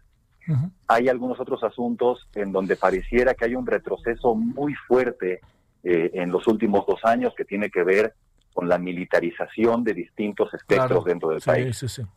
Eso, sin lugar a dudas, es un retroceso y es muy delicado, Javier. Sale. Digamos, la participación de militares en espacios de seguridad pública está comprobado y no es un asunto que se haya estudiado a la ligera ni en los últimos años. Es un tema que se viene comprobando en la región desde hace 50 o 60 años. Eso termina invariablemente mal. Te mando un gran saludo, Jorge Israel Hernández. Javier, te abrazo con mucho cariño y mil gracias por este espacio. Es un gusto para nosotros. Periodista, maestro en Derechos Humanos por el CIDE, especialista en libertad de expresión. Bueno, vamos a la pausa. Eh, después de ella, vamos a hablar de un tema que tiene que ver con todos nosotros, ¿eh? Las reformas al sistema de pensiones. Ahora sí, no se vaya que esto se pone bueno, ¿eh? El referente informativo regresa luego de una pausa. Estamos de regreso con el referente informativo.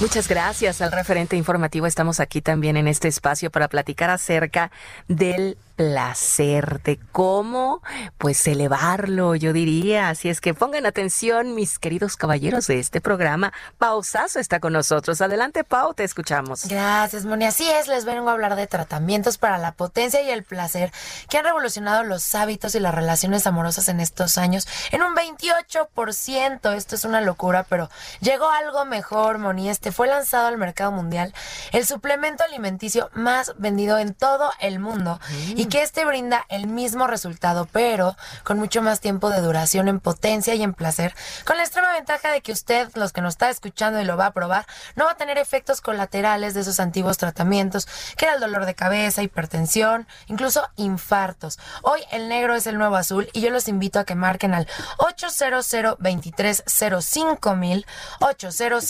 2305 mil o también puede ingresar a nuestra página cómpralo.tv porque hoy en la compra de un novedoso frasco de este tratamiento se lleva otro completamente gratis. Escuchó muy bien, así que llame en este momento al 800 2305 mil o visite cómpralo.tv para llevarse esta maravilla porque quien ya lo ha probado jamás regresa al antiguo tratamiento, Moni. Hoy el negro es el nuevo azul y en la compra de uno se va a llevar otro completamente gratis y va a tener muchas nochebuenas, Navi- Navidad, Año Nuevo, lunes, martes, todos los días porque está rompiendo esquemas. Marque en este momento al 800 2305 mil para tener una vida plena, Moni. ¿Cómo ves? Me parece muy bien, así es que queridos amigos, a marcar en este momento al teléfono que Pau les va a volver a, a, eh, eh, insistir. Así es que háganlo, por Así favor. es, Moni, que marquen al 800 2305 mil o visite también la página de cómpralo.tv y ahí se puede llevar esta promoción única y repetible de que se lleva un frasco totalmente gratis. Muy Marquen en este momento. Muy buena oferta. Gracias, Pau. Gracias a ti, Moni. Continuamos.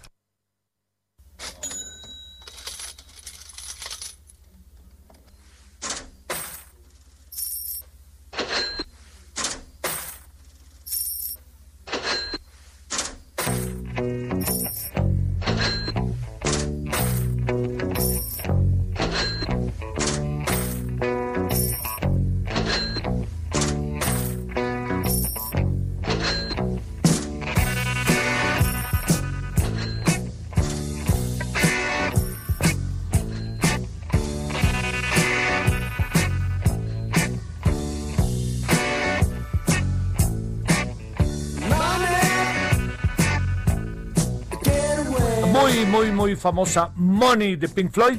Le recuerdo todo esto. ¿Por qué? Porque el 10 de diciembre, hoy es 10 de diciembre, pero del 2007, Pink Floyd lanzaba un box set llamado Oh By The Way, que es un recopilatorio de la banda de rock británica. Bueno, muy famosa esta canción. Muy interpretada, pero nadie, nadie como el grupo este, inglés Pink Floyd que estamos escuchando en este momento. Oiga, le cuento que eh, hay algunas cosas que han empezado a surgir respecto al tema de las vacunas. eh, sobre todo hay que ver qué están haciendo en otras partes del mundo también para que nosotros tengamos elementos, ¿no? La experiencia de otros, la experiencia propia. Pues le quiero decir que el panel asesor de la Administración de Alimentos y Medicamentos, la FDA por sus siglas en inglés, recomendó, ojo con esto, fíjese, recomendó el autorizar el uso de la vacuna, la llamada la contra el COVID-19, pues la Pfizer Bio, BioNTech en Estados Unidos, ¿a quién cree? A menores de 16 años. Ya ve que aquí en México pensamos que menores de 18 no, habían dicho. Pues aquí el panel de expertos independientes realizó varias anotaciones sobre la vacuna, como que deberá llevar una etiqueta que advierte una posible anal, ana- es anafilaxia. Por esto, los sitios que la apliquen deberán tener medicamentos para si una persona tiene un episodio, anafiláctico, que esto es el asunto. Eh, vale la pena revisar el panel de expertos con base en la evidencia científica disponible, los beneficios de la vacuna superan los riesgos para su uso en personas de 6 años o más. En la votación del panel, 17 votos a favor, 4 en contra y una abstención. A pesar del voto a favor, algunos expertos del panel señalaron su preocupación sobre incluir en el rango de edad adolescentes de 16 y 17 años. La FDA previsiblemente seguirá el consejo del panel, aunque no está obligada a ello. Este panel funciona como un tribunal científico. Los expertos independientes son especialistas en desarrollo de vacunas, eh, enfermedades, etcétera. Bueno, ahí lo tiene. Se recomienda eh, vacunar a los menores de 16 años, que este es un asunto que yo no había, este, sinceramente, bueno, porque es que no, no sé eh, qué piensa usted, pero es, eh, eh, le diría, también le quiero decir algo, este, usted va a decir, bueno, y, espéreme tantito, le quiero decir, eh, reacción alérgica aguda y potencialmente mortal. Es la llamada eh, este ana eh, lo voy a decir bien para que no me equivoque y para que usted sepa qué decir bueno y que la ana lo, el, un episodio anafiláctico es una reacción aguda y potencialmente mortal. La reacción puede ocurrir segundos o minutos después de la exposición a un agente alerg- al- alerg- alérgeno, dije bien. Eh, también le diría, los síntomas incluyen erupción cutánea, náuseas, vómitos, dificultad para respirar y shock.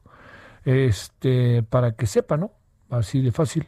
La- es una reacción alérgica grave que puede poner en riesgo la vida, puede ocurrir en cuestión de segundos o minutos de exposición a algo a lo que se es alérgico, como por ejemplo el maní o la picadura de una abeja, que de repente se, el cuerpo se pone auténticamente locochón. Eso es, eso es lo que significa eh, lo que se debe de cuidar y atender respecto a este asunto. Eh, en menores de 16 años, Estados Unidos recomienda que recomienda, no es obligatorio. Vámonos a las 17:36 en hora del centro. Solórzano, el referente informativo. Bernardo González Rosas, presidente de la Asociación Mexicana de Afores. Gracias, Bernardo. ¿Cómo has estado? Buenas noches, buenas tardes. ¿Qué tal, Javier? ¿Cómo te va? Muy buenas tardes. Es un gusto. A ver, a ver, ¿qué piensas de lo que aprobaron las reformas al sistema de pensiones que ponen tope a comisiones de Afores? Mira, dos cosas. ¿no? La primera es que es una gran reforma que realmente va a ayudar a mejorar la pensión de los trabajadores mexicanos. Muchos más van a poder tener una pensión, de una expectativa que solo el 30% de los trabajadores logren una pensión. Ese número se va a incrementar al 90%, Javier. Y dos, de manera muy importante, también el monto de la pensión pues se va a incrementar de una expectativa que tuvieras una pensión equivalente al 26% de tu último sueldo al promedio de 70%, Javier. Entonces, obviamente es una gran reforma y que se da pues por el compromiso enorme del sector empresarial en México de poner el dinero para hacer el incremento del ahorro para el retiro, ¿no? Sí queda este tema que por supuesto nos debe preocupar y, y no es un tema nada más de las afores, yo, yo te diría Javier, sino de pues, en general del sistema de competencia, del sistema de libre mercado que tenemos en México. Cuando tú pones un precio máximo a cualquier servicio, los que acaban siendo afectados son los consumidores, en este caso los trabajadores de México. ¿Por qué? porque va a haber, evidentemente, eh, pues empresas que no puedan ofrecer sus servicios a precios fijados artificialmente. Y eso va en detrimento de los consumidores porque tienen menos alternativas, menos libertad para decidir quién administra. Además, una cosa que es fundamental, Javier, tu retiro, tu pensión. Claro. Entonces, por eso expertos como la Comisión Federal de Competencia, el propio regulador de las AFORES, la CONSAR, muchos especialistas en materia de pensiones, levantaron la voz para decir, y por supuesto Amafore, eh, que era una mala idea. Sin embargo, pues de manera muy desafortunada vemos cómo la Cámara de Diputados y la Cámara de Senadores aprueban esta, e- e- este artículo en particular sin hacerle modificaciones.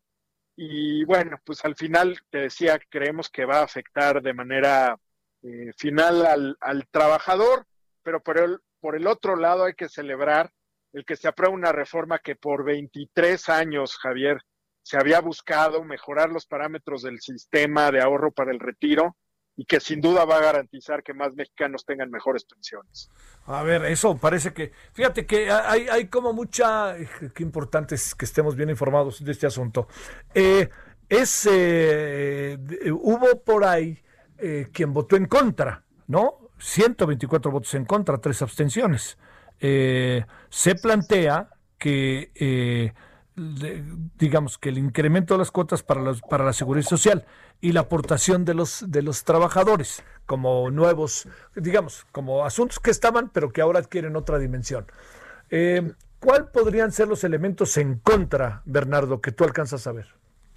Mira, yo creo que el principal argumento en contra es este, ¿no? que hay una recomendación de un regulador especializado, como es la Comisión Federal de Competencia Económica, que además tú sabes bien, Javier, es un organismo autónomo, nadie lo, lo ordena, y el Pleno de ese organismo especializado recomendó que no se aprobara la iniciativa con ese párrafo de precio máximo a comisiones porque iba a en detrimento de los trabajadores. Ajá. Entonces me parece, digo, sin saber exactamente cuáles fueron los motivos de cada uno de los legisladores para votar en contra, quienes votaron en contra, pero me parece que en buena medida obedece a eso, a mandar una señal de tenemos que escuchar a los expertos cuando dicen que se puede afectar a los trabajadores. Y es que suena muy bonito, Javier, decir, no vamos a dejar que un proveedor o un oferente de un servicio cobre cierto precio, pero al final ese mismo tope genera distorsiones muy serias y, y, no es algo nuevo. Hay cientos de años de experiencia sabiendo que los precios máximos al final acaban afectando a quienes en teoría, con un discurso populista, buscan apoyar con este tipo de medidas. Oye, este, a ver, este asunto que se aprobó la reducción gradual de las semanas de cotización, que eso ha generado también otra parte del asunto. Eh, de esto qué podemos comentar, Bernardo.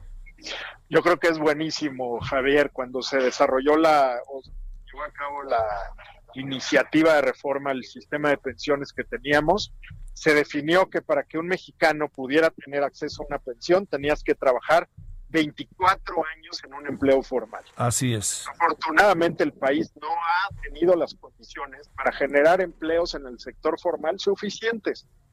Y entonces la mayoría de los mexicanos, solo el 30%, Javier, tendrían acceso a una pensión sí. por 1.250 semanas de cotización, que son 24 años. ¿Qué está haciendo esta reforma?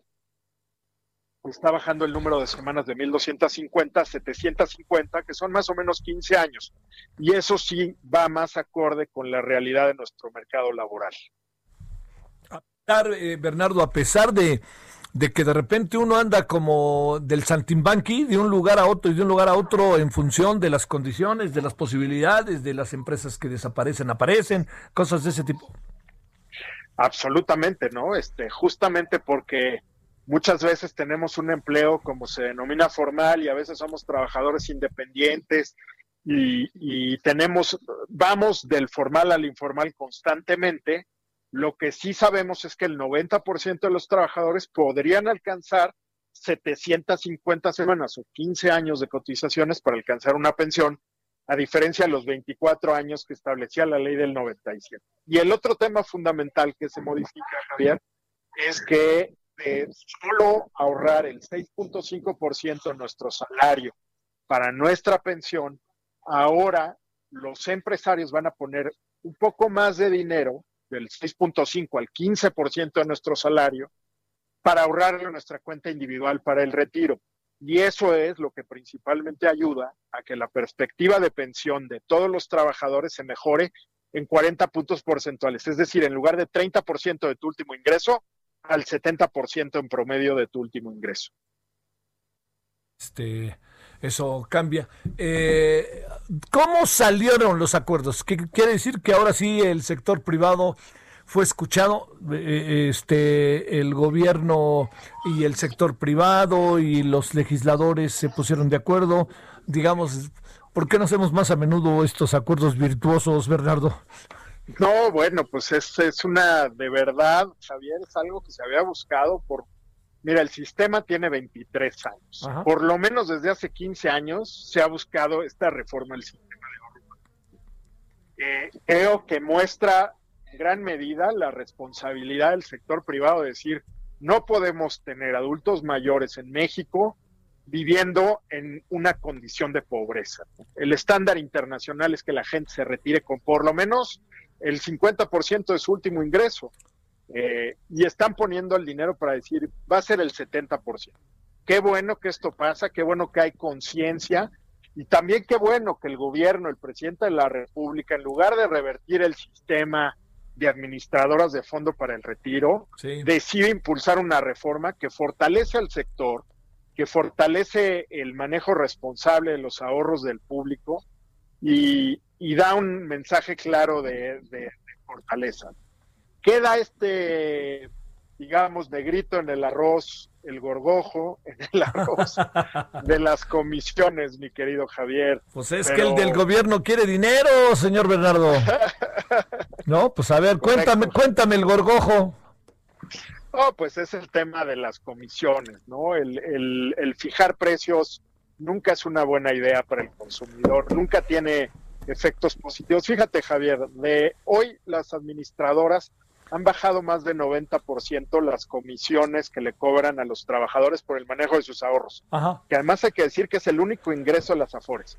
A diferencia de los bancos, las Afores no intermedian, es decir, no prestan barato, no, no prestan caro y cobran barato, ¿no? Sí, sí, sí. Sino que solo cobran una comisión. Y esa comisión es el 100% de su ingreso. Esa comisión se está bajando al 40% eh, o 40%, perdón, lo que hoy cobran. Pero ya estamos muy cerca de los estándares internacionales. Entonces, en realidad, esta baja de comisiones solo le va a ayudar dos puntos porcentuales más de pensión a los trabajadores.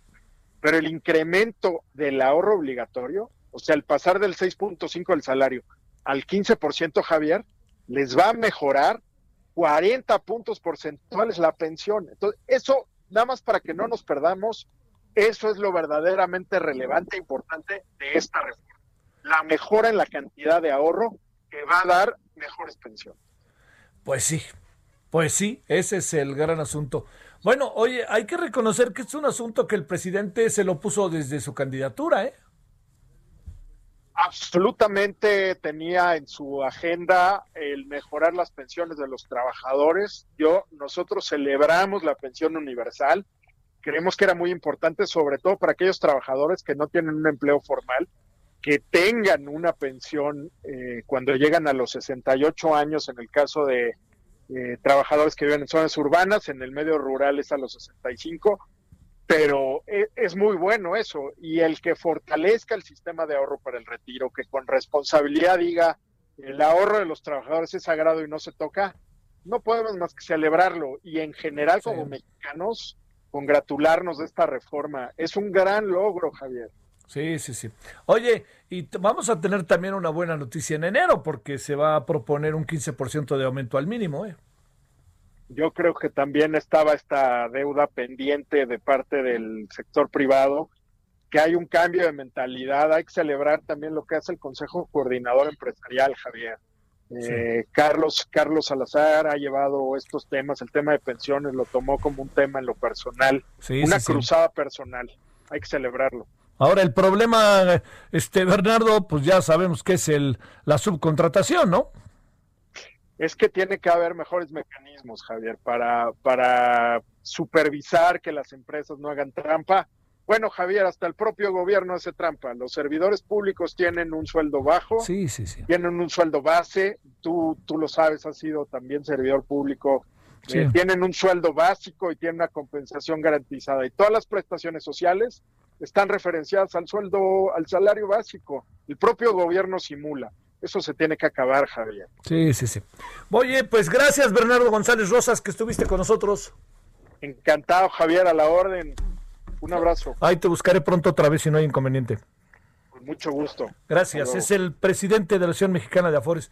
Bueno, este, nosotros siempre dijimos que el tema de las pensiones tenía diferentes formas de verse, porque al principio todo el mundo dijo es que le van a quitar a los trabajadores. Ya escuchó usted a quien trabaja en la Asociación Mexicana de Afores, quien se dedica a esto, quien habla con los empresarios un día sí y otro también, ¿eh?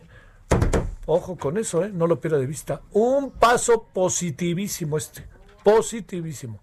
Bueno, vámonos a las 17.49 en la hora del centro. Solórzano, el referente informativo. A ver, Amado Azuete está a los alrededores, a las afueras de la basílica. Cuéntanos qué has visto a lo largo del día, Amado. Buenas tardes.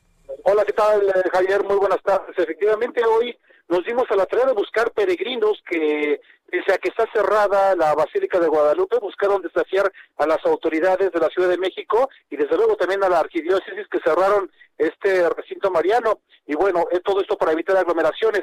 Y empezamos en las principales autopistas, una de ellas la de Pachuca, en donde pudimos registrar que efectivamente, Javier, los anuncios del cierre de la basílica lograron evitar que se registraran estos numerosos grupos que estamos acostumbrados a ver cada año. Van en sus camionetas, van caminando, van corriendo, van en bicicletas. Bueno, pues eh, desde las 10 de la mañana que estuve haciendo ese recorrido, no, no vi absolutamente ninguno sobre la autopista. También se repitió en la calzada Zaragoza, no se veían esos grupos y si iban en vehículos, pues tampoco, pues no hubo como el año pasado. Otro punto donde este sí encontramos eh, algunos al- algunas situaciones fue alrededor de la basílica y esto lo que encontramos Javier fue la desorganización de la policía capitalina para dejar ingresar a los vecinos de la zona eh, del templo mariano a sus propios hogares.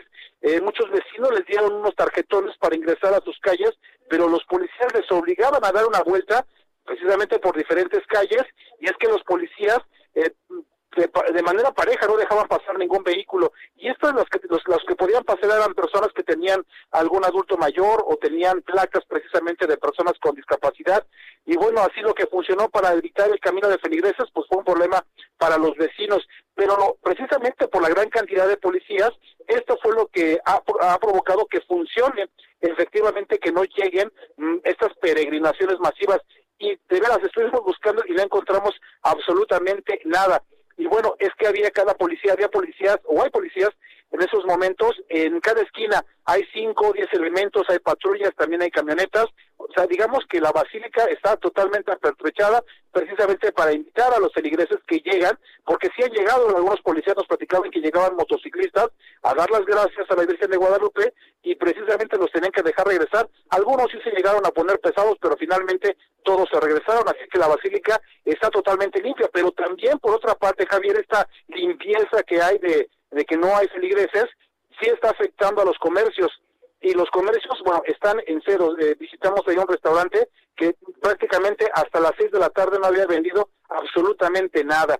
Y esto, todo eso que les platico tampoco impidió porque algunas personas sí hicieron su propio peregrinar, pero lo hicieron de manera individual. Encontramos algunas personas que padecen cáncer y otras personas sin sus extremidades que fueron buscando precisamente a ver qué tanto se podían acercar a las inmediaciones de la basílica, pues para agradecer eh, pero finalmente tampoco pudieron ingresar, así que eh, la recomendación es que la basílica va a continuar cerrada hasta el día 13, se van a dejar pasar esos días y los comerciantes esperan que hasta ese momento, bueno, pues nuevamente regresen las actividades como comúnmente lo venían haciendo, Javier. Oye, es el reporte que tenemos. Una, Vale, una última pregunta, Amado. ¿Hay, eh, no se puede entrar, pero ¿hay gente a los alrededores? Hay gente a los alrededores, eh, no solamente los que van caminando de manera individual. los que llegan a comprar algún adorno, los que llegan a comprar alguna imagen, eh, algún rosario alguna imagen de la Virgen de Guadalupe son los que llegan a ingresar. La policía sí los deja ingresar. Por eso te digo que cada persona está haciendo de manera individual su propia peregrinación, los más fieles. Pero ya estas, multi- estas multitudes que estamos acostumbrados a ver, efectivamente la autoridad logró evitarlas. Un abrazo, gracias, Amado. Buenas tardes. Misael, en un minuto cuéntanos dónde andas y qué andas haciendo. Javier, buenas tardes, buenas tardes al auditorio. Pues hoy el Pleno del Senado de la República avaló con 101 votos a favor otorgar la medalla Belisario Domínguez en su edición 2020 a las personas del Sistema Nacional de Salud por su incansable lucha contra COVID-19 en México. La eh, decisión se tomó luego de que eh, en una reunión de comisiones pues se avaló este este motivo. Eh, se inscribirá con letras de oro en el recinto legislativo un reconocimiento a estas mujeres y a los hombres de todo el sector salud. La medalla eh, se entregará a una sola persona de manera simbólica eh, pero se hará hasta febrero del 2021 debido a que en este eh, en esta sesión que se lleva a cabo eh, de manera ordinaria pues no hubo tiempo para hacer un reconocimiento a las personas del sector salud y bueno, se entregará hasta el 2021 eh, en febrero, Javier. Un saludo, gracias, Misael, buenas tardes. Gracias, Javier, buenas tardes. Bueno, vámonos donde nadie nos juzgue. Eh, vámonos a las, nos vemos a las 21 horas en hora del centro. ¿Qué vamos a tener hoy en la noche en el análisis político? Varias cosas. Primero, el tema del Banco de México, ¿no? Esto de los dólares. Segundo, el tema de, eh, estamos también con el tema de, había que, este, eh, estamos con el Banco de México. ¿Cuál era el otro que me hice bolas? Este, para que no, eh, ¿la qué? La AC, no, este, tenemos también el tema, espérame, coronavirus, lo que ha pasado y las algunas decisiones que se han tomado y toda la información del día. Nos vamos a las nueve. Hasta aquí, Solórzano, el referente informativo. Heraldo Radio, la HCL se comparte, se ve y ahora también se escucha. When you make decisions for your company, you look for the no brainers. And if you have a lot of mailing to do, stamps.com is the ultimate no brainer. It streamlines your processes to make your business more efficient, which makes you less busy. Mail checks, invoices, legal documents, and everything you need to keep your business running with stamps.com. Seamlessly connect with every major marketplace and shopping cart. Schedule package pickups and see your cheapest and fastest shipping options from different carriers with rates up to 89% off USPS and UPS rates. And with the stamps.com mobile app, you can take care of mailing and shipping wherever you are. Make the same no-brainer decision as over 1 million other businesses with stamps.com. Sign up with code program for a 4-week trial plus free postage and a free digital scale. No long-term commitments or contracts. That's stamps.com. Code program.